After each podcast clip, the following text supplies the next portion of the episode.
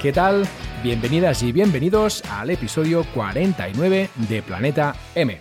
Hoy hablaremos de redes sociales y más en concreto haremos tertulias sobre los hashtags. Para hablar de este tema tan apasionante ya está preparado el equipo de Planeta M de hoy. Hola a todos. Hola. ¿Qué tal? Buenas. Muy buenas. Buenas. Hoy tenemos una tertulia a cuatro con Rubén Bastón desde Galicia. Hola Rubén. Buenos días. ¿Qué tal todo? Pues bien, aquí Beautiful Vigo con un día soleadísimo, estupendo esperándonos. En Galicia no es muy habitual esto, ¿no? Así que bien, ¿no? El mito que transmiten desde la meseta. Siempre ponen la nube que hay en Coruña, pero en Vigo nada que ver. nada que ver, nada que ver. Las malas lenguas. Eso, eso. eh, Rubén es el director de la revista Marketing Digital y Comercio Electrónico Marketing for E-Commerce. Mantiene un YouTube donde da píldoras semanales de formación marketera. Y desde hace poco tiempo también un podcast Marketing for E-Commerce Podcast. Su Twitter es arroba Rubén Bastón. ¿Correcto, no, Rubén? Todo correcto. Bien. También tenemos a Fernando Álvarez desde Madrid. Hola, Fernando. Muy buenas, aquí desde esa meseta que, por cierto, me ha trasladado a mi época de EGB, del colegio. Es verdad, cuando la, La eso, meseta, ¿no? Sí, claro, es que la palabra meseta hace, vamos, para mí no es nada habitual escucharla, por lo cual me traslada a aquella época, vamos, automáticamente. Sí, sí. Aquí estamos. Muy bien. Fernando ayuda a los profesionales a obtener mejores resultados en el área de las habilidades profesionales, así como en la gestión empresarial. Su blog es desde latrinchera.com, su podcast es Código Emprendedor y su Twitter es arroba latrinchera. Correcto, ¿no, Fernando? Absolutamente. Bien. Y también tenemos desde Barcelona a Sonia Durolimia. Hola, Sonia. Pues muy buenas, por aquí también soleado, después de que llevamos unos días que diluvia, pero hoy también hace un día fantástico y hasta calor y todo. Muy bien. Eh, Sonia es consultora y formadora de marketing digital, especializada en social selling y marketing de contenidos. Le gusta firmar con sus dos apellidos. Su web es soniadurolimia.com y su Twitter es arroba durolimia. Además, Sonia eh, organiza un meetup el próximo lunes 16 de septiembre en Barcelona, ¿verdad, Sonia? Eh, sí, sí, estoy eh, junto con, con Web Escuela la, en Barcelona, la escuela Mm. de José Fachín, pues hemos decidido organizar un, un meetup, pues porque en Barcelona siempre nos quejamos de que hay poca actividad ¿no? de marketing digital. Lo que pasa que, que cuando se organizan así luego algo, también nos cuesta mucho salir de casa la gente que vivimos aquí. Pero bueno, la verdad es que hemos intentado mm, poner eh, los precios muy, muy, muy baratos con, con códigos de descuento. Mm, web Escuela, si queréis tener el 50%, no, me parece que ahora ya es el 25%, 15 euros, ¿vale? Con el código Web Escuela. Y, muy y bueno, en principio lo tenemos, lo tenemos mm, con objetivos cumplidos ya a día de hoy. Y genial porque el sitio es la antigua fábrica de DAM y es un lugar súper, súper romántico, eh, entrañable, muy acogedor. Y además vamos a Qué bien. tener un poquito de, de, mm, catering con las cervezas que nos van a poner ellos también, los señores de DAM. Eh, nada, y Esto siempre ayuda, siempre ayuda. esto sí, sí. vamos, estamos aquí todos esperando. Y además vamos a tener a Paul como uno de los tertulianos de la mesa redonda que vamos a hacer, que estoy encantadísima de que haya querido venir, que le invité y estoy Hombre. encantadísima. Por fin nos vamos a ver las caras físicamente. Eso, eso, eso. Sí, sí, yo encantado, ya sabes, siempre a participar en eventos y además a conocer gente en directo, que ya os conozco online, pero muchos de vosotros no os he visto aún, así que os podré dar un abrazo Sí. Y esto es fantástico. En algunos casos a lo mejor tampoco te pierdes tanto. ¿eh? O sea, tampoco te hagas ilusiones. Yo, yo mido 1,60, eh, por si acaso, Paul. Vale, vale, lo tendré en cuenta. Muy bien, pues ahí estaremos. Todo el mundo que esté en Barcelona el lunes, pues si se quiere animar, ya lo sabe. Eh, y nada, para acabar con las, las presentaciones, eh, yo mismo, Paul Rodríguez, desde Vic. Eh, podéis saber en qué ando liado visitando mi perfil de Twitter que es arroba Paul Rodríguez Riu. Antes de empezar, eh, recordarte que tenemos patrocinador. Se trata de Don Dominio. ¡Qué lujazo! Por supuesto, espectacular. Un patrocinador que además nos acompañará toda la temporada, ¿eh? así que, que una pasada. El otro día me comentó Xavier, que es su responsable de marketing, que tienen, atención, más de 800 extensiones de dominios diferentes. 800. Así que aparte de las típicas .com y .es, en Don Dominio puedes encontrar las extensiones que mejor se adapten a tu negocio. Pues mira, yo puedo añadir de Don Dominio, es, eh, es, Añade, una la- sí, es una de las marcas que patrocinan también los cursos que hacemos de, de marketing digital en general en, en la escuela. Y, Está en todas partes, ¿eh? Don Dominio está en todas partes. Es que además tiene una interfaz que, que es súper intuitiva, es súper sencilla. Y, Sí. y yo la primera vez que la vi el año pasado, pues me gustó muchísimo, sobre todo para, para la gente que, que, mm, pues no se apaña demasiado bien ¿no? con, con el tema de los hostings y tal. O sea, súper recomendable si estáis empezando, porque además la, la atención es súper buena con ellos, Sí. ¿eh? súper personalizada. Sí, sí. Responden rápido y de forma eficaz, que Sí, yo lo he vivido en sí, primera persona y la verdad es que va, va genial. Así que todo el mundo para Don Dominio a contratar hostings, dominios, certificados SSL y todo lo que haga falta. Bueno, como siempre, también comentarte que nos puedes escuchar en cualquier plataforma de podcast y más importante aún, que puedes suscribirte. Finalmente, comentarte que puedes encontrar toda la información del podcast y las notas extendidas de los episodios en nuestra web www.planetampodcast.com y que también nos puedes seguir en Twitter. Nuestro perfil es arroba planetam7. Bueno, ahora sí, cortamos ya el rollo, vamos al lío. Eh, si os parece, em, podríamos empezar comentando qué es un hashtag, aunque entiendo que todo el mundo ya lo sabe, pero bueno, no está mal recordarlo. Y luego ya entramos en detalle de cómo usarlo, cuándo usarlo y demás. Venga, va, ¿quién, quién se anima a disparar? Yo cedo mi puesto para que nadie diga que luego siempre soy el primero en responder algo. Yo empecé el anterior, así que ya. Venga, Sonia, venga. Y a mí, a mí que me han, pre- a mí que me han preguntado la, o sea, que me han presentado la última, me toca hablar la primera. Toma. Ha sido una emboscada, esta ha sido una emboscada. ¿eh? Bueno, Sí, esto pues- vuela encerrona Sí, sí. sin planificar, que conste, pero vamos. Pues mira, yo, yo me he buscado una chuletilla para que no se me olvidara comentar cosas hoy y es porque tengo un blog, justa, eh, perdona, tengo un post en el blog eh, sobre los, los hashtags, sobre qué es un hashtag. Mm. Así que, bueno, pues ahí, eh, dicho de forma así para que todos lo entendamos y nos pongamos en situación, pues el hashtag es esa palabra que es una etiqueta que agrupa todos los contenidos que se refieren a ella y que delante en las redes sociales le ponemos una almohadilla que en Latinoamérica se le llama gato. Mm. Y A la almohadilla se le llama gato. Sí, sí, sí, Mira, no, lo sabía, no lo Yo sabía. tampoco. llaman- Qué bueno. Yo no sé si dirán, la verdad es que no he hablado con ninguno de ellos sobre. Y pones la, el gato y luego la palabra clave etiqueta a la que te quieres referir, ¿no? En realidad no lo sé, pero bueno. mm, Imagino uno metiendo un gato en Twitter ahí. ¿te Es que no cabe. Con, con la foto o el vídeo de gatito de turno, bueno. Un emoticono. O le- Sí, eso, el emoticono, sí, sí. Exacto. Bien, y bueno, pues el primer hashtag se hizo, eh, lo lanzó Chris Messina el 23 de agosto del 2007, y esto sí que lo estoy leyendo porque no me lo sabía de memoria, a las 21 y 25. 2007, ¿eh? Ahora que has dicho la fecha, Sí, sí, ha llovido, ya, ¿eh? bueno, ya son 12 años, ¿eh? No está nada mal, sí, sí. Madre mía, Sí, millennials creo que no somos ninguno, ¿no? Mm, Tiene toda la pinta de que no. Yo aún entro en Millennial, perdona, ¿eh? Cuidado con lo que dices. ¿Cómo? ¿Tú sí? Aún entro, soy del 82. Buah, justito, Bueno, bueno, justito bueno. ahí. Justito, mi definición. Rozando, rozando. El concepto, el concepto millennial para ti es amplio, ¿no? Claro, es un milenio, quieras que no, cualquiera entra, ¿no? Claro. Pues yo creo que yo creo que más o menos está definido. Es decir, hashtag al final también por, por añadir algo más a la definición que ha hecho Sonia, pues bueno, es una forma de destacar, o sea, es una forma de negrita en un momento dado también eh, ciertas palabras, es una forma de, digamos, etiquetar o clasificar la información de forma que luego, dependiendo de la red social, pues también, como bien decía antes Sonia, pues puedas recopilar toda la información sobre esa temática, si se ha hecho bien la etiquetación, lógicamente, sobre esa temática que se ha ido publicando. Sí, para mí eh, la forma de... Bueno, yo cuando pienso en un hashtag, lógicamente, pienso en esa almohadilla seguido de una palabra toda junta. Si separas con espacios, se rompe el hashtag.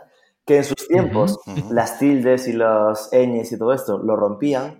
Es decir, que ahora ya no pasa, pero lo- los que llevamos años en esto recordamos que en sus momentos en Twitter no podías usar tildes y tal. Ahora ya sí. Mm. Y que eh, su, em- esto empezó en Twitter, como ella decía, y fue donde se popularizó, y de Twitter se extendió y fue copiado en las demás redes sociales, tanto las que ya existían en su momento como las nuevas, y que eh, su finalidad al final y su gran utilidad está en crear un nuevo canal de comunicación que se salta las comunidades actuales de tu, de de tu cuenta. Es decir, que tú tienes 3.000 seguidores, pero en el momento en el que usas un hashtag, eh, hashtag social media, eso abre de repente una nueva conversación a la que entran todos los interesados en social media que leerán otras personas que no necesariamente te siguen.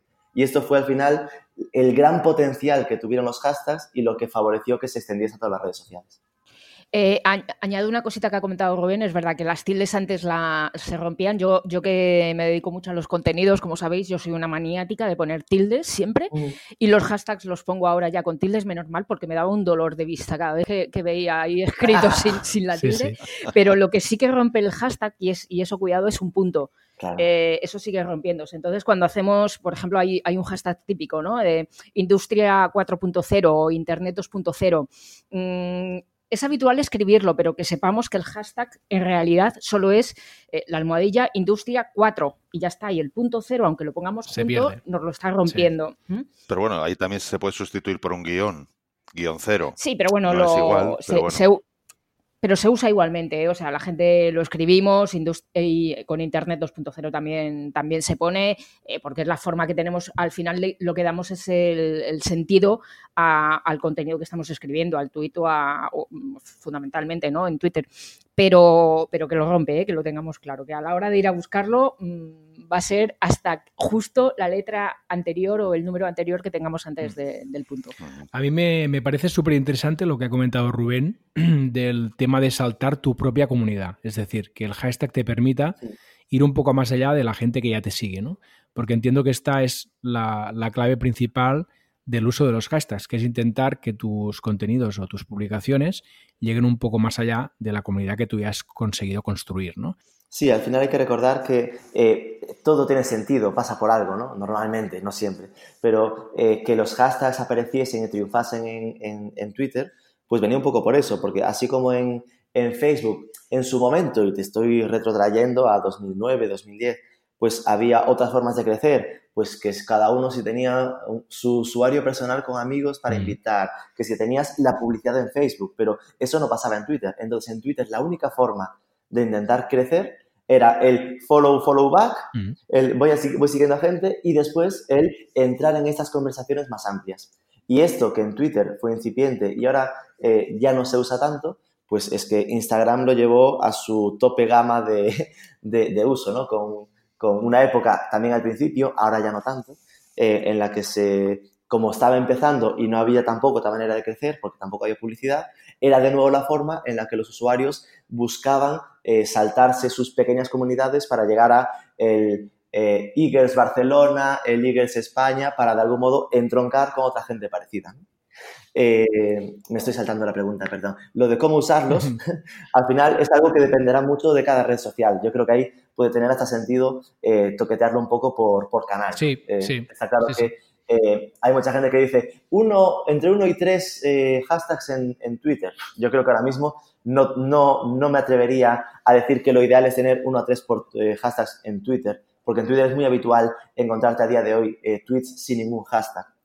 Simplemente hay que pensar en que haya pocos y que los que haya estén justificados. Que debes aprovechar palabras clave que creas que otros están usando igualmente, lo que decía antes, hashtag social media, hashtag marketing, hashtag marketing digital, hashtag empleo, eh, porque si te inventas hashtags raros, la, la, clave está en que ese hashtag esté siendo usado por otros, porque si no, no vale de nada. Y mientras en Twitter vale con uno o dos, en Instagram se pueden llegar a usar hasta 30, que es el límite que pone la propia comunidad. Hombre, hay otra forma también que, yo de hecho también los uso a veces y es utilizar un hashtag en medio de la, del texto. O sea, no como, no como un elemento añadido al final para clasificar el contenido, sino dentro del propio texto. En el medio de la conversación. A los que les gusta el hashtag social media. Por ejemplo, sí, o en mi caso cuando hablo de coaching y cosas de ese tipo. ¿Qué ocurre? Que cuando tú lo estás viendo en muchas de las aplicaciones, ese, ese texto, ese hashtag, se ve en otro color porque es interactivo, es un, es un link, digamos. Entonces, como decía antes, también es una forma de, primero, de clasificar, lógicamente tiene que tener sentido, no es cuestión de poner cualquier palabra con, hashtag, sino que es una forma también de poner negrita en esas palabras, eh, digamos, clave. De forma que en una lectura diagonal o transversal es más fácil a la persona ver un poco de qué trata o cuáles son el tema que se está tocando en esa, en esa conversación o en ese tweet, en ese post o, donde fuera, ¿no? Mm. Sí, yo creo que eso es básicamente para lo que ha quedado en Facebook y LinkedIn. son dos redes que copiaron a Twitter eh, el sistema de hashtag Facebook la primera, que es siempre rápida copiando, eh, pero que en Facebook nunca tuvo éxito. Igual que, le, a ver, hablando de distancias, igual que le pasa con las stories, ¿no? Eh, pero con los hashtags mucho peor. Entonces, sí se pueden usar hashtags en Facebook, pero claro, teniendo en cuenta que está la configuración de privacidad de cada uno y todo este tipo de historias, no hay una costumbre de gente usando hashtags en las búsquedas en Facebook como sí que lo hay en Instagram o en, o en, Twitter. En LinkedIn existen, no se usan demasiado, pero se nota que aún están en esa fase incipiente a lo LinkedIn, de que lo hace despacito, pero suele, suele dar pasos eh, estables y bien dados. Entonces, ahí aún no funciona demasiado, pero sí que en esas dos tiene ese puntito de, ok, te ayuda a categorizar y a destacar un poco de qué va el tema. En, en Facebook, de hecho, eh, hay por ahí estudios que, que, hablan, ahora mismo no tengo ninguno en la cabeza, eh, pero, recuerdo que los he leído de comentar que esos, contenidos que se publican en Facebook que llevan hashtag generalmente tienen menos alcance y son más y tienen menos interacciones, menos engagement por los usuarios, porque los usuarios eh, de Facebook como que tenemos un rechazo y somos los mismos de las otras redes sociales, pero en Facebook como que, ah, no me pongas un hashtag, ¿no? Que, me, que eso, que me duele un poco la vista verlo. Y, en Instagram, que somos el mismo, es decir, no, no, es que tengo que meter hashtags. Eh, y en LinkedIn, eh, lo que sí que, mm, Rubén, cada vez sí que se están utilizando más. Yo, yo casi que vivo en LinkedIn. Eh, es, una, es una red social que, que, la gente lo está empezando a, meter ya. Se están utilizando mm, se empiezan a hacer búsquedas con hashtags y, y, me parece muy acertado lo que dices, ¿no? Muy al estilo LinkedIn, que van despacito pero van haciendo. Sí. Sí, porque de hecho es que hace poco que LinkedIn ha empezado a animarte a poner el hashtag. Es decir, primero aceptó que existiesen y después, como veía que no lo usaba demasiado, ahora si vas a publicar te invita a, oye, ponle un hashtag, ¿no? En plan, de, destaca el tema. Entonces te va como enseñando a usarlos. Y como LinkedIn está en esta fase de, de, hago las cosas despacio, pero las hago bien, realmente eh, eh, para mí es una red muy sana en la que mucha gente está cada vez consumiendo más a nivel profesional, pues sí que está provocando esto, que bueno, a, fuerza de que te invita a usarlo, hay gente que empieza a usarlo también para buscar, porque ya que lo ha usado escribiendo, tiene curiosidad por ver si, habrá algo más de mm, lo que ha escrito. Mm. prepara la herramienta para, para los hashtags, efectivamente. Mm. Y, quería comentar, claro, para los hashtags, ¿cómo usamos los hashtags? ¿no? Pues eh, a mí mm, siempre es una cosa que, me gusta comentar y es que tenemos que hacer un estudio de hashtags para nuestra marca. O sea, no podemos, eh, sí podemos improvisar, evidentemente, y está bien ¿eh? también que improvisemos de vez en cuando porque da espontaneidad y naturalidad a, nuestra presencia en redes sociales. Pero tiene que haber una estrategia también siempre detrás.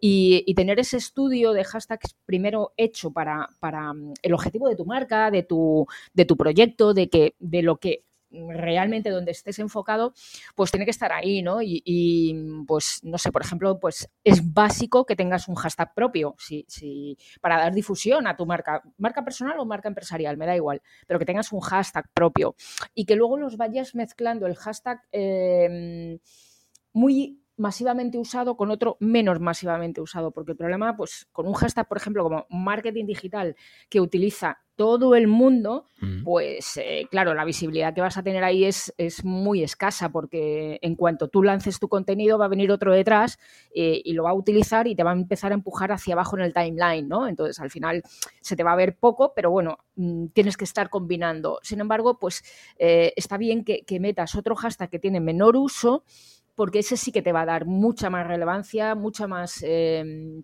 es mucho más específico del tema, ¿no? Por ejemplo, si estamos hablando de, una analítica de redes sociales, estás dando los resultados o cómo utilizar la analítica en Instagram, me invento, pues claro, puedes utilizar el de marketing digital, pero tienes que, puedes meter analítica en redes sociales. Ese se usa muchísimo menos pero es mucho más específico y ahí la gente sí que va a encontrar eh, los que realmente los usuarios que están realmente interesados en esta temática van a encontrar contenido de valor que es el que tú estás aportando, que está muy enfocado a eso. ¿no?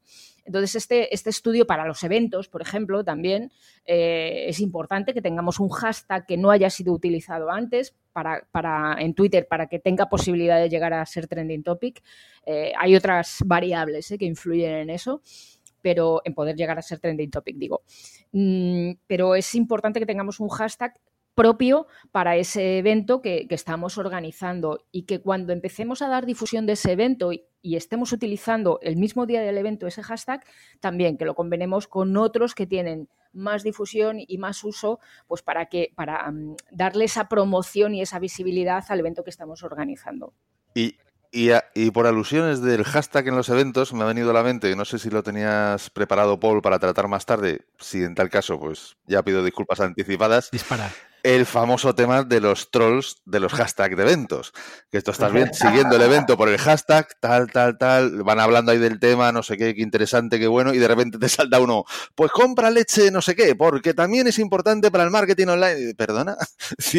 el spam, el spam de hashtags. Pero total. Y, y si lo relaciona con, porque también es importante para el marketing online todavía, pero si no, hay quien lo mete, punto, porque sí, porque me da la gana, porque lo estoy viendo ahí en el, en el trending topic. Ya está. El ejemplo que yo he puesto es en esa línea, es decir, de relación ninguna. O sea, es, yo lo meto aquí como sea, lo calzo y ya está, ¿no? ¿Se os ocurre alguna forma de poder luchar contra esto? ¿Existe? Porque yo no la conozco. Aparte de, bueno, pues de seguir, lógicamente, alimentando el propio hashtag, ya sea en un evento o fuera del evento. Es decir, ¿se puede denunciar a ese tipo de, acciones? hay herramientas, es decir, sobre todo si estás en un evento y los estás enseñando en pantalla, ¿no? Que se hace muy habitualmente, o al menos se hacía más, creo que se hacía más de que se hace. Eh, hay herramientas que te permiten eh, moderar los tweets que aparecen en, en, la pantalla. Ah. Entonces, eso de algún modo te garantiza la, la limpieza, ¿no? El, ok, no me va a entrar todo aquí que me pueden trolear, que es eh, básicamente el miedo. Aunque es cierto que a, a día de hoy el troleo solo existe prácticamente si si pasa Trending Topic, ¿no? Que de repente salta a una audiencia tan masiva que aparecen cuatro o cinco simpáticos que te quieren eh, jorobar el día. Eh, pero entonces, si hay ese miedo, yo lo he hecho con algún cliente con eventos grandes y tal, sí que hay alguna herramienta que te permite, pues, aparte de, de, la censura previa, que podríamos decir, ¿no? O de moderación, que suena más bonito. sí, sí. Sí. De todas formas, yo también creo que los usuarios ya, mm, ya lo vemos venir estas cosas, ¿no? Y, este tipo de gente cuando se cuela así de esa forma tan agresiva y tan invasiva, eh, al final yo creo que son, un poco castigados por la, por la gente que estamos ahí, ¿no? Porque incluso eh, yo he detectado que ni siquiera el propio organizador del evento mm, les da un toque. O sea, muchas veces muchos usuarios mandan callar a esa gente que, mm. están ahí en eh, eh, como asistentes. Entonces, yo creo que ahí el, mm, aprendizaje de, los usuarios de, normal, de pie de calle, que podemos ser todos o en cualquier momento, mm, al final ya sabemos que esto, lo siento chato, no tienes cabida aquí, vete para casa. Y, y... si a alguien se le pasa por la cabeza hacer algo así, que sepa que es una muy mala estrategia. Sí, pésima. Básicamente porque cada uno estamos, digamos, el que está mostrándose de malas maneras es la persona que está haciendo esa estrategia. Por lo tanto, más que una buena publicidad, sí, efectivamente estás llegando a un alcance que de otra forma a lo mejor no llegarías. Es posible. Pero desde luego la pregunta es, ¿y cómo estás llegando? ¿Estás llegando como quieres llegar? O sea, esa es la posición que quieres poner para tu marca. Claro, porque estás quedando como... Sí, imagen, de marca, reputación. Me, el término, pero efectivamente. Sí, sí, sí, sí. Exacto. Eres un spammer y punto. Totalmente. Absolutamente. Por polemizar un poco, yo me quedé con una de las cosas que dijo Sonia, lo del hashtag propio. Obviamente, compro sin ningún tipo de duda que eh, el, hacer un hashtag para un evento, incluso para una campaña, tiene todo el sentido, ¿no? Es una forma de eh, lo mismo, lo que decíamos al principio, ataca al origen del concepto, ¿no? Es hacer un evento y eso te permite seguir a toda la comunidad que comparte contigo el interés por el evento, aunque no lo sigas directamente a través de Twitter, ¿no? Eso comprado.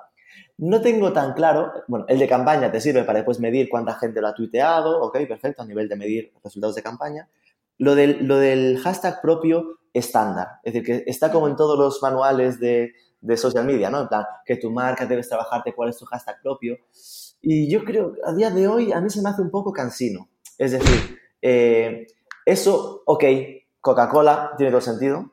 Le ha dado un hashtag propio por año y le funciona estupendo porque tiene una comunidad muy fuerte y lo va a usar. Pero me da la sensación de que hay mucho cementerio de hashtag propio. Es decir, muchos hashtags propios de, de, marcas que se matan mucho en, ay, no, es que este es mi hashtag propio y al final no lo usa nadie. Y si solo lo usas tú, mejor no lo uses porque al final acabas quedando mal. Es, es como triste. Eh, Pero ¿por Sí. qué? Pero, pero permitidme ahí, ahí permitidme por alusión. A ver, a ¿Ha ver, dicho. Sóliga, eh, Fernando? Va, venga. No, no, pero ha dicho por alusiones de Sonia, ha hablado él, ahora por alusiones suyas hablo yo. sí. La vuelta del verano Buah, no nos ha afectado para nada, pilas, seguimos tú y yo ahí. A ver si voy a tener que moderar de verdad, ¿eh? A, a ver si después de unos tropecientos programas al final va a tener que hacer algo. Cago en la leche.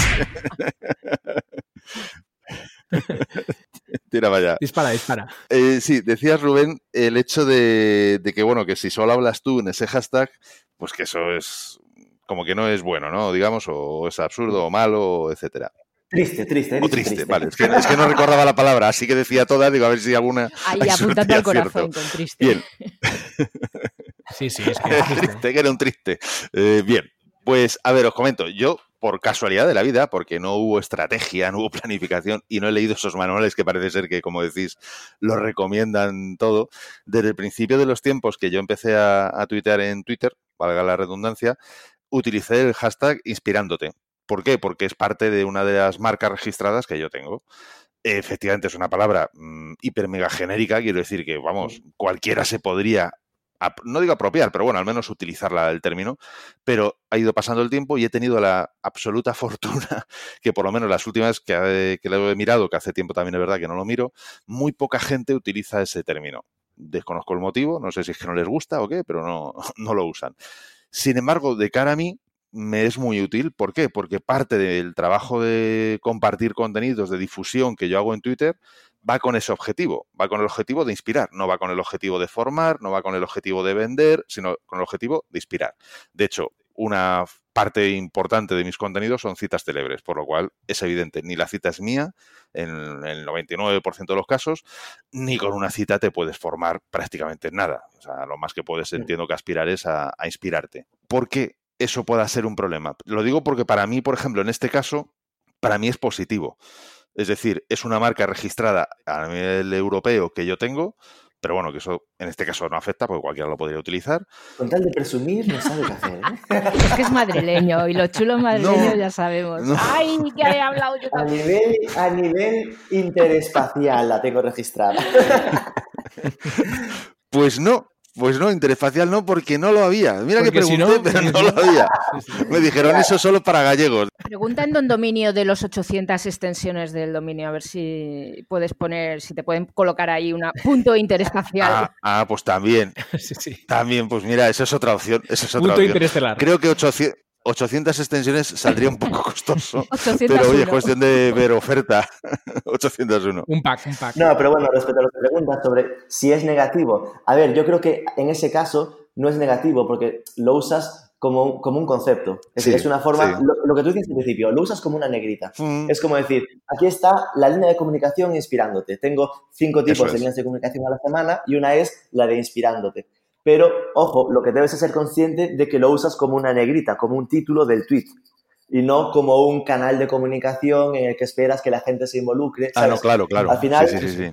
Tú tienes dos, inspirándote, coaching. Pues perfecto, coaching está pensado para que la gente que busque coaching lo encuentre e inspirándote está pensado para que tus seguidores identifiquen el tweet. Exactamente, sí, sí. O sea, exactamente es eso. Yo no pretendo, en ningún momento lo he pretendido, eh, generar conversación. Simplemente es, bueno, pues, una forma de clasificar el contenido. Digo porque muchas veces hay gente que se curra eh, pues, eh, hashtags que son una, un, re- una- un cambio con la palabra de la marca, metiéndole apellidos y cosas de ese estilo. Es como, ni transmite de qué va el tema, Ujú. Ni al final lo usa nadie. Entonces, pues mira, te ocupa caracteres ahí para nada. No, claro. Si, si realmente no lo usa nadie, eh, efectivamente, y, y no estoy en demasiado desacuerdo con lo que has comentado, ¿eh, Rubén? Eh, además es un, tiene un toque endogámico, sin duda. Mm, lo que pasa que hay, eh, bueno, yo me he encontrado en concreto que, que yo me pasaba como, como bueno, al revés que a Fernando, para variar. Eh, yo no, he, hasta en eso, en eso. sí, sí, yo no he usado nunca un hashtag con, con mi marca personal, nunca, porque no sé, no, no se me había ocurrido.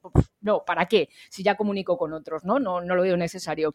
Y un día dije, a ver, y resulta que la gente estaba eh, comentando con ese hashtag.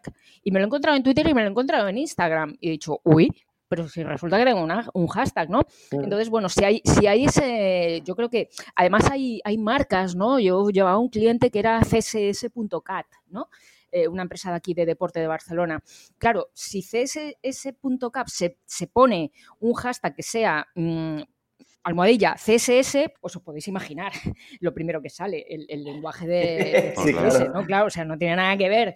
Eh, entonces tuvimos que inventar ahí un algo porque, porque el nombre ya de por sí que ellos tienen es, es complicadete eh, a la hora de mm. dar difusión. Entonces eh, yo creo que ahí puede ser útil para reforzar, em, sobre todo para los usuarios, para que no se pierdan, ¿no? De, jo, ¿me quieres mencionar? Mm, eh, en cualquier red social y, es que no te encuentro porque tienes un nombre tan mm, no sé, mm, repetido, eh, eh, vulgar, no sé, mm, sí, que, al final te tienes que inventar algo, ¿no? Y ese algo yo creo que está justamente en el, en el hashtag. No sé, yo creo que si es para que te encuentren, lo normal es que acabes tirando hacia hashtags genéricos, deportes, sports en catalán o lo que sea, deportes Barcelona, Barcelona, cosas así, y, que si te inventas un hashtag, al final el hashtag acaba siendo algo que aporte a tu branding. En plan de, pues que sea, eh, imagina, si fuera de deportes, yo que sé, mm, creciendo libres, ¿no? Que fomenta la libertad que te da la energía física o lo que sea. Algo inspiracional, pero en el que realmente no estás esperando que te encuentren por ese hashtag porque rara vez alguien va, oye, casualmente a utilizarlo o a, buscarlo. Es como objetivo diferente, simplemente. sí, de hecho en mi caso eh, decía Sonia que lo habías hecho, o sea, que lo hacías de forma diferente a mí, es, por pura pasión de hacerlo diferente, pero no es diferente en verdad.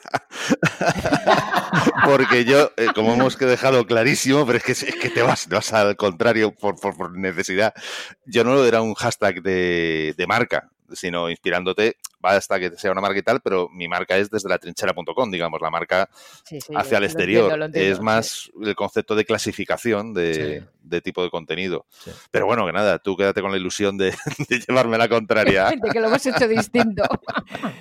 Y volviendo un poco al uso del hashtag, igual hay gente que nos está escuchando ahora y se pregunta, bueno, muy bien, vale, eh, estamos hablando de cómo usarlo, pero ¿cuál es usar? Es decir, ¿cómo encontramos el hashtag que mejor se ajusta a lo que queremos comunicar y a nuestra marca y que nos va a ser más útil para saltar esas barreras que comentábamos al principio y llegar a gente que está fuera de nuestro círculo de, de seguidores?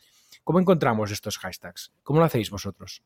Pues hay fantásticas herramientas. Mm, mira, para, para monitorizar, por ejemplo, eh, claro, estamos hablando de que nos tenemos que mover en hashtags que, sean de nuestro sector, evidentemente, porque si no, no tiene ninguna efectividad, ¿no?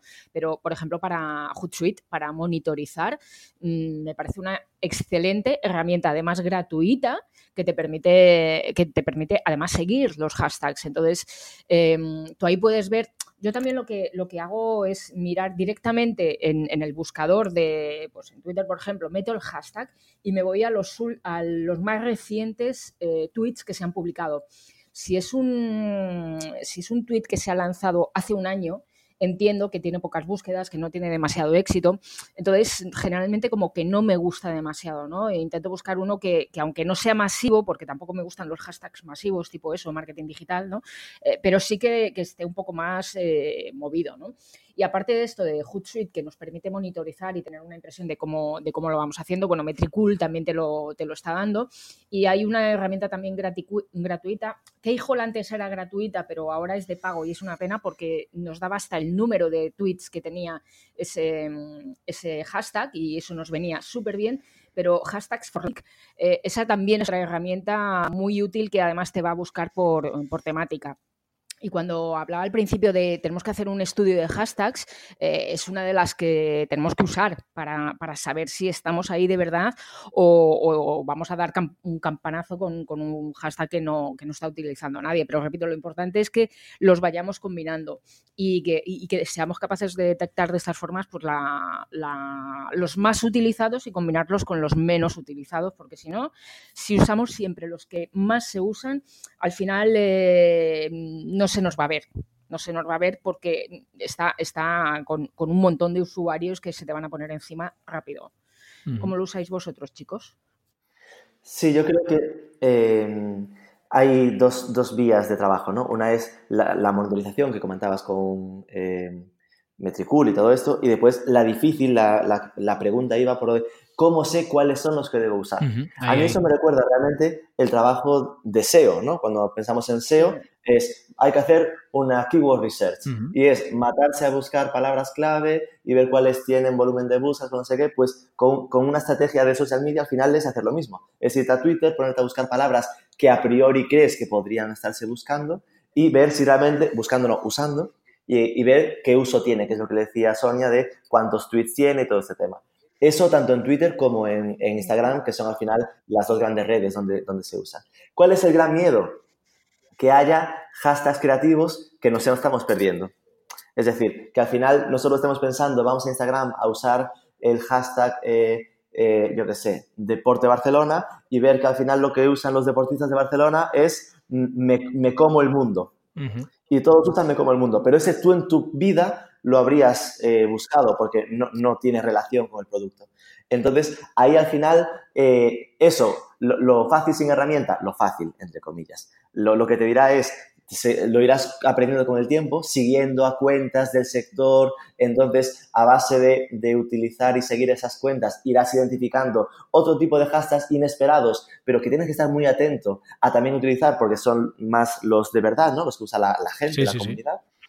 Y después, si lo que buscamos es herramientas, para Instagram hay alguna que ya está saliendo. Eh, yo eh, en su momento, hace tiempo que no la, que no la uso, pero se llama, de hecho, hashtags, tal cual, una aplicación de móvil, en la que tú ponías un tema y te recomendaba eh, como 20 hashtags de repente.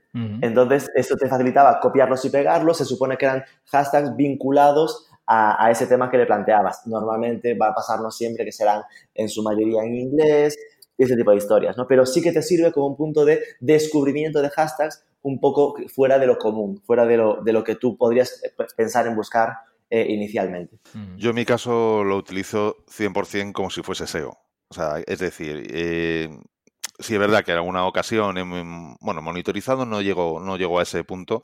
He echado un vistazo, he ojeado alguna, algún hashtag, alguna etiqueta, pero sobre todo lo que, lo que me planteo es el corto y la corta y la larga cola, ¿no? El famoso long tail.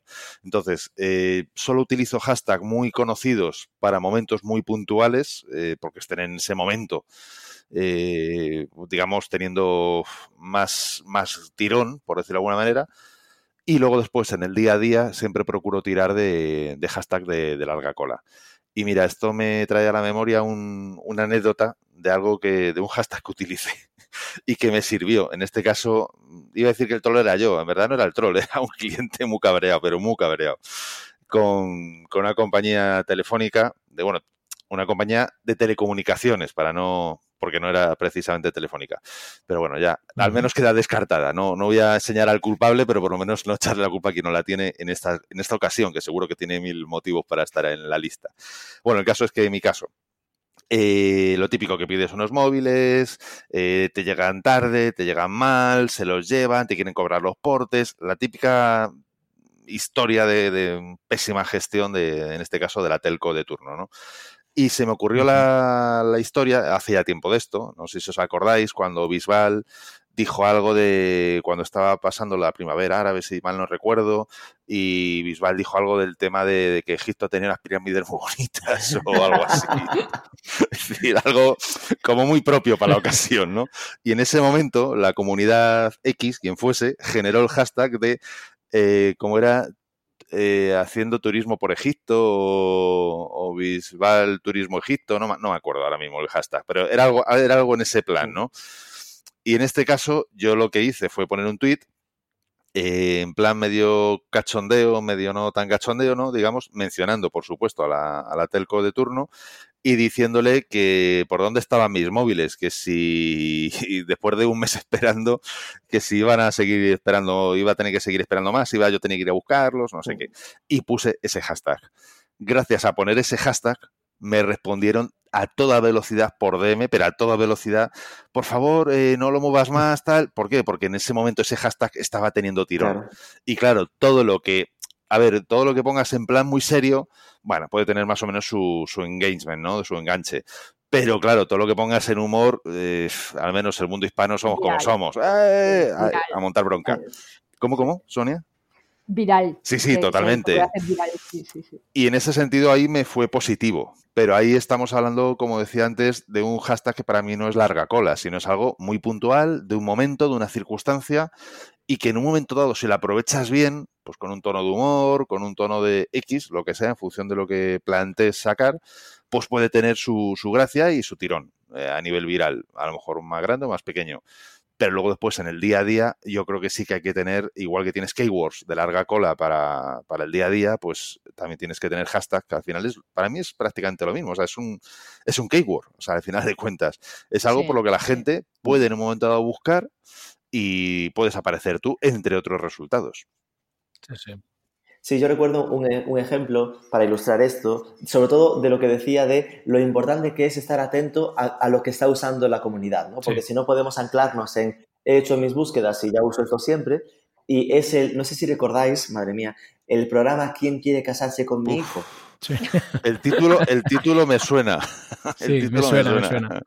Pues era este rollo que al final en, eh, ellos destacaban su hashtag, el QQ con, todas las iniciales y tal, y empezó a usarse por la comunidad de forma totalmente eh, humorística y, y socarrona lo de tróspidos, que era como le llamaban tróspidos a los protagonistas porque eran como raritos, ¿no?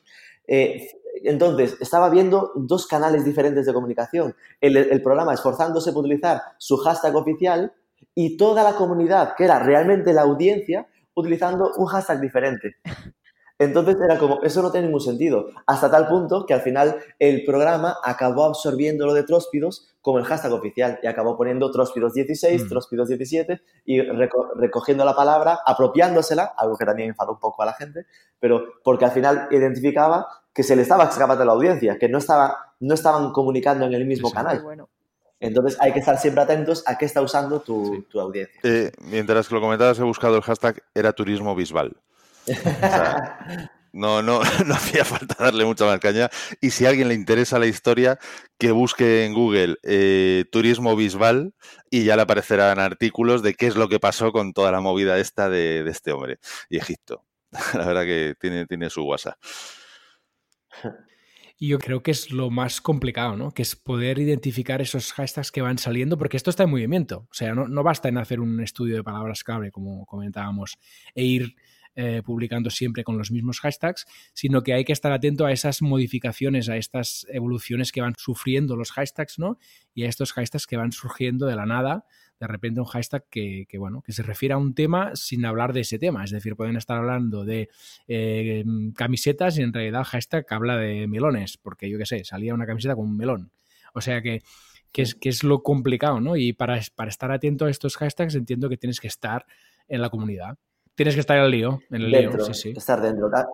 Al, al, final eso es lo más complicado y donde se nota realmente cuando una marca está metida en las redes y Eso cuando es, hay es. ese punto de lo he planificado el lunes y se publica toda la semana. ¿no? Cuando estás está. dos horas en el Twitter y estás respondiendo, que al final es lo que se insiste tanto, ¿no? De estar en la, en la red respondiendo, entonces estás viendo su canal, ves los trending topics, te van a aparecer las oportunidades de forma mucho más fresca que si al final estás en tu ordenador sin conexión y simplemente pensando qué es lo que le va a gustar a mi comunidad. Ah, y ahí está, acariciando ahí a tu gatito. Sí, porque formas parte de la comunidad, en realidad. Exacto. Y como estás dentro de la comunidad, ves hacia dónde va tendiendo la comunidad, qué va saliendo de nuevo y puedes aprovechar es, esas olas ¿no? que se generan en el mundo del hashtag para tu marca o para tu servicio. De hecho, en Instagram eh, no es recomendable utilizar siempre los mismos hashtags porque dicen por ahí las lenguas que, el algoritmo está preparado para, para reducirte el alcance orgánico cuando repites siempre de forma automática todos los hashtags siempre igual.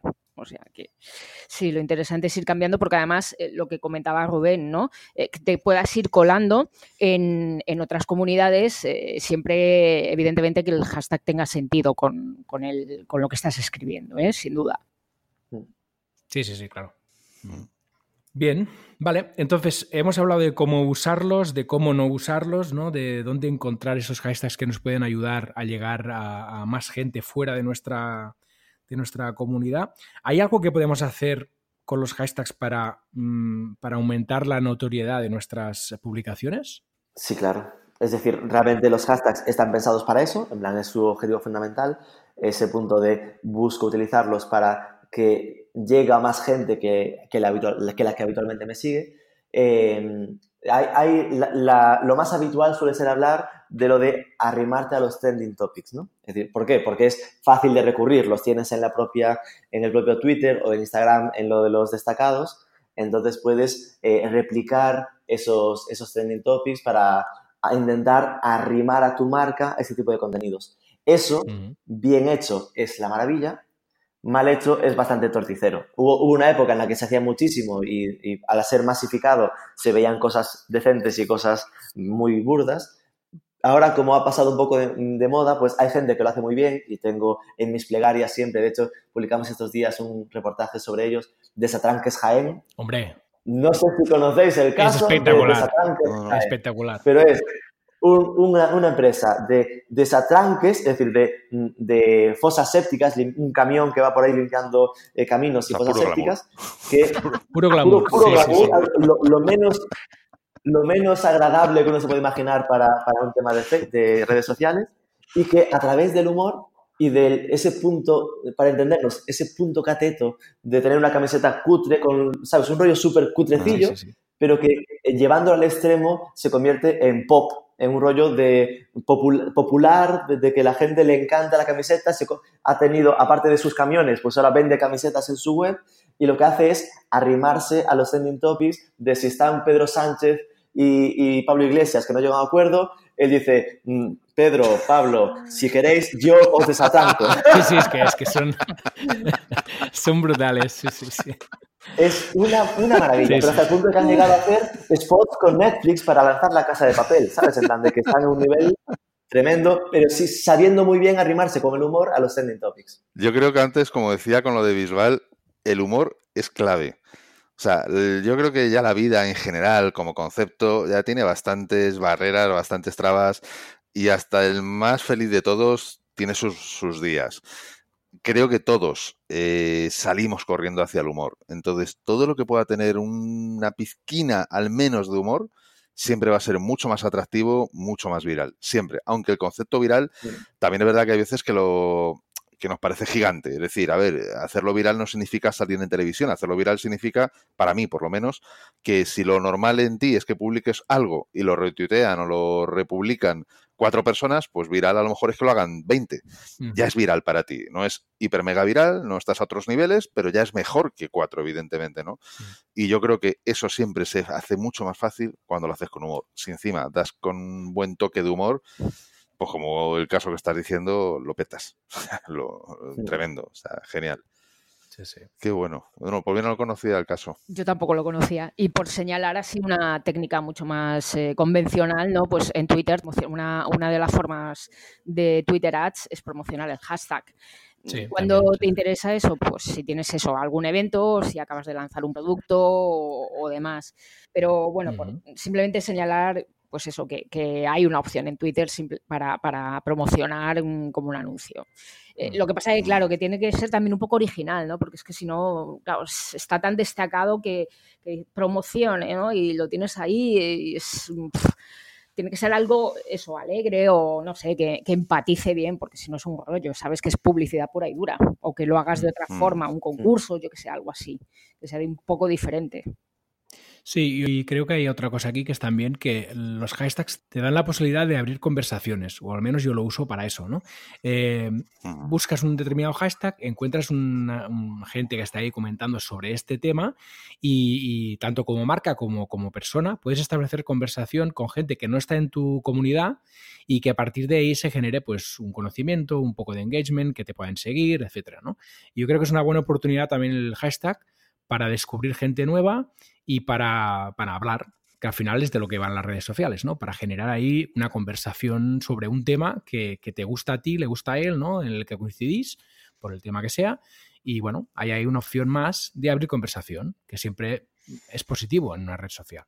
Sí, Sí, a ver, yo creo que también eso es algo que, bueno, iba a decir por desgracia, bueno, por circunstancias del uso se ha ido perdiendo. Hubo una época en la que Twitter era conversación. Hoy día no digo que no existan las conversaciones, pero, pero son las menos. Sí, Twitter cada vez más se concentra en humor y, haters. Sí, es decir, entiendo que cuando una red empieza y somos muchos menos, aunque esos muchos menos seamos miles, es mucho más fácil generar empatía, conversación, conocerse incluso fuera del mundo online pero cuando ya una red se masifica, y hoy día cualquiera de las redes sociales de las que estamos hablando están hiper mega masificadas, es decir, todo el mundo tiene una cuenta, luego la use de una manera u otra, o la use o no, pero todo el mundo tiene cuenta, ya malo. Es decir, para mí, de hecho, la clave está en cuando de una red social se habla en la televisión, ya es el principio del fin.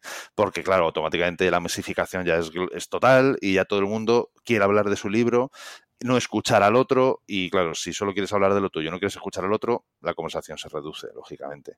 No sé, no estoy del todo de acuerdo, ¿eh? soy, soy el tocahuevos de la conversación, pero eh, sin duda, obviamente, masificar significa pérdida de nivel. Ahí estamos todos de acuerdo, porque al final, y, es triste decirlo, pero masificar significa que la red se parece cada vez más a la sociedad a la que representa. Entonces, pues el, el nivel baja igualmente, ¿no? Em, ¿Qué pasa? Que es más un tema de evolución, porque masificado está Facebook y es diferente la evolución que tiene Facebook a la que tiene eh, Twitter, en el sentido de, ese nivel de hater, ¿no? ese nivel de, odio, de visceralidad que hay en las respuestas. Y eso lo vemos mucho ahora en lo que pasa. Eh, he visto algún ejemplo, ahora no recuerdo el caso, pero de eh, un futbolista del Madrid de estos jovencitos, Morata, uno de estos, que publicaba una foto suya en Mallorca de vacaciones publicaba lo mismo en Twitter y en Instagram. En, Instagram era descansa campeón, qué guapo, cómo me encanta, lo haces genial. Y en Twitter era, pero tú qué has hecho para descansar, pero ponte a trabajar, a dónde vas tú, pero si has hecho en tu vida. Y, y las dos son masivas. Es decir, no podemos decir ahora que Instagram sea pequeñita, pero ha generado una evolución en la que Instagram se va mucho más a, la vida en positivo. Al happy y flower. ha quedado el, enfadado, el enfadado. ¿Estás ahí para reírte o para mandarle zascas a la gente? Yo lo que me refería era más a conversación, quiero decir, por ejemplo, y esto es mi experiencia personal.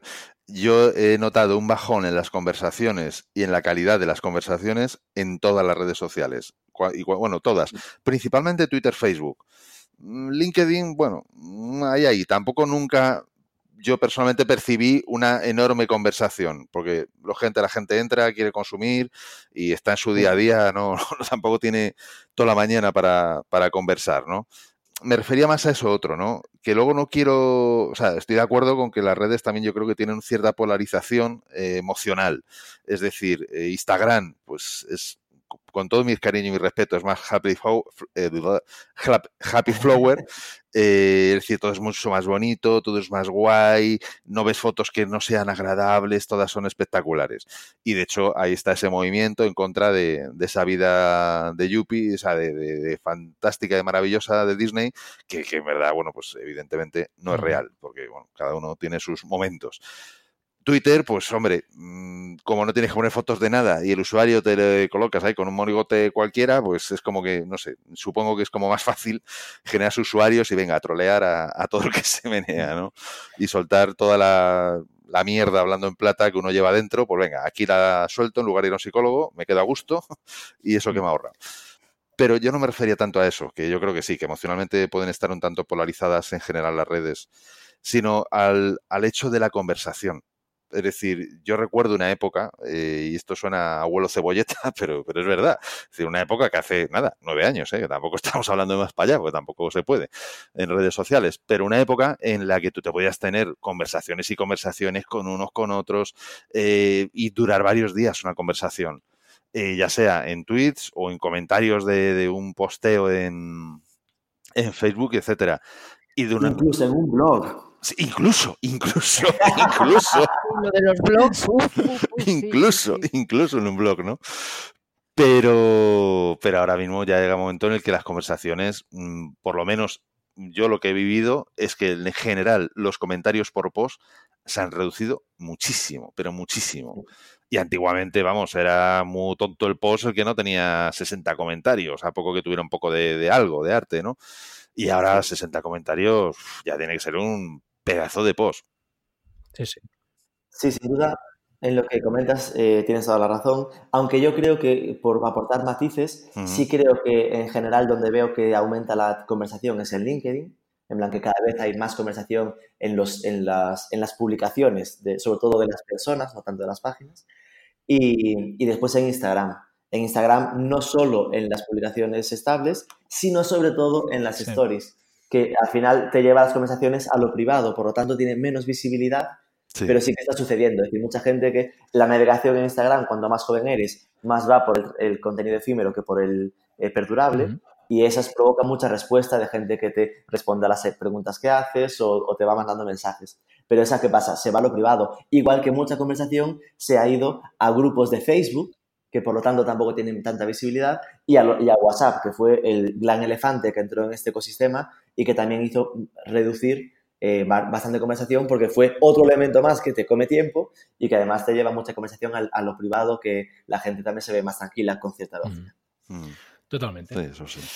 Muy bien, pues eh, se nos va acabando el tiempo. No sé si hay algún detalle que queráis destacar o queráis eh, comentar. A ver, yo creo que como, conclusión sí que apuntaría pues que el, muerto de los hashtags goza de muy buena salud, es decir, que nadie los intente matarlos porque sin duda tienen todo el sentido, que yo creo que sí que en, Twitter se usan menos de lo que se usaban, pero siguen teniendo sentido para, para la parte de los eventos, de las campañas, y de, de ese punto de negritas que decía Fernando y la, y la parte de eh, saltarte tu propia comunidad. Donde ahora mismo brilla más, sin duda, es en Instagram, donde hay que eh, usarlos con generosidad, pero sin insistencia. Es decir, siempre pensando que esté bien relacionado con tu contenido, porque si no, al final el algoritmo te acabará pillando y penalizando. Yo creo que en ese sentido, un poco en línea con Rubén, al final es un uso cabal y siempre largoplacista del uso de los hashtags. Es decir, eh, puedes utilizarlo, volvemos otra vez al concepto de SEO, ¿no? El Black SEO, White SEO. Es decir, puedes utilizarlo en plan de aprovecho la situación, el momento y hago esto, hago la otra acción para, pues eso, sacarle jugo al momento, pero eso es pan para hoy, hambre, o sea, pan para hoy, hambre para mañana. Es decir, al final el algoritmo lo que trata es de dar un mejor servicio al usuario. Todo lo que intente manipular ese algoritmo, pues a lo mejor tiene suerte hoy, pero no vas a tener suerte mañana. ¿Qué ocurre? Que hay redes como Twitter donde efectivamente aquello que publicaste hace tres meses está perdido ahí en el limbo del olvido pero, sin embargo, Instagram, por ejemplo, pues entiendo que no es tan así. Hombre, a lo mejor publicaste hace seis años y publicas todos los días algo, pues a lo mejor sí está perdido en el limbo. Pero me refiero que muchas veces, y supongo que vosotros, al igual que yo, pues entras en un perfil de nuevo que no conoces, o incluso en alguno que conocías, y echas un vistazo a las últimas publicaciones, etcétera. Por lo cual, yo creo que sí es positivo. O sea, creo que el contenido de Instagram puede tener más larga vida en un momento dado si utilizas adecuadamente los hashtags y te apoyas en ellos de una forma más coherente, siempre largoplacista. A mí, por lo menos, esa forma de actuar en cualquiera de las redes sociales siempre me ha sido más positiva que intentar ahí jugar, trucar, a ver cómo le puedo sacar partido puntualmente a algo. Mm. Eso a lo mejor en un concepto más tipo stories, que sabes que tiene una duración de 24 horas, pues bueno, a las 24 horas aquello desapareció, pues suerte. Pero en otro tipo de publicaciones que sabes que van a vivir a lo largo del tiempo, yo recomiendo mirar el largo plazo. Sí, hashtag es, eh, tiene que ver con, con, eh, con estrategia y, repito, para mí es súper importante eh, tener un estudio de hashtags para, para usarlos con, con, criterio. No nos olvidemos que, bueno, si los estamos utilizando de forma profesional, tenemos unos objetivos marcados y el hashtag es, el, es un elemento más que nos va a ayudar a, a conseguirlos. Entonces, ponernos a utilizar hashtags sin, sin tener ese estudio detrás y sin tener una estrategia de comunicación detrás, pues no lo hagamos, no lo hagamos. Muy bien, pues ha sido súper, súper interesante. Así que... Tal y como ha dicho Sonia, a estudiar los hashtags. ¿eh? Eso, que, que, yo vea aquí todo el mundo hincando los codos en los hashtags. ¿eh? nadie se, nadie se, despiste. Sí, sí. Pues nada, ha estado súper bien. Así que muchas gracias a los tres y un abrazo fuerte a todos. Un abrazo. Un abrazo, me alegro de volverte a, volverme a cruzar otra vez contigo, eh, Fernando y Rubén. Hacía mucho que no nos veíamos o no nos escuchábamos, mejor dicho. Pensé que era un placer con Fernando, pero conmigo no. Muchas gracias. ya iba, te he dejado para, ah, te he dejado para el final, que las guindas siempre son. ¿Qué te pensaba, Rubén, que te ibas a ir de rositas? Aquí Sonia tiene para todos. Para todo el mundo, para todo el mundo. No, la verdad que un gustazo volver a coincidir, Paul, Sonia y Rubén. Yo creo que nunca creo me suena que nunca habíamos coincidido, o sea que también un, gustazo. Y yo creo que este, este fuego a tres, porque bueno, Paul ha estado muy moderado en sus comentarios, intento, como suele intento, ocurrir. Intento moderar, sí. Pero este fuego a tres que les hemos dado caña, yo creo que, que, es positivo, porque a mí, por lo menos, a mí me hace reflexionar y eso lo agradezco mogollón. Genial, pues muchas gracias a los tres y gracias a ti por escucharnos. Volvemos la semana que viene con mucho más. Hasta el próximo episodio. Saludos.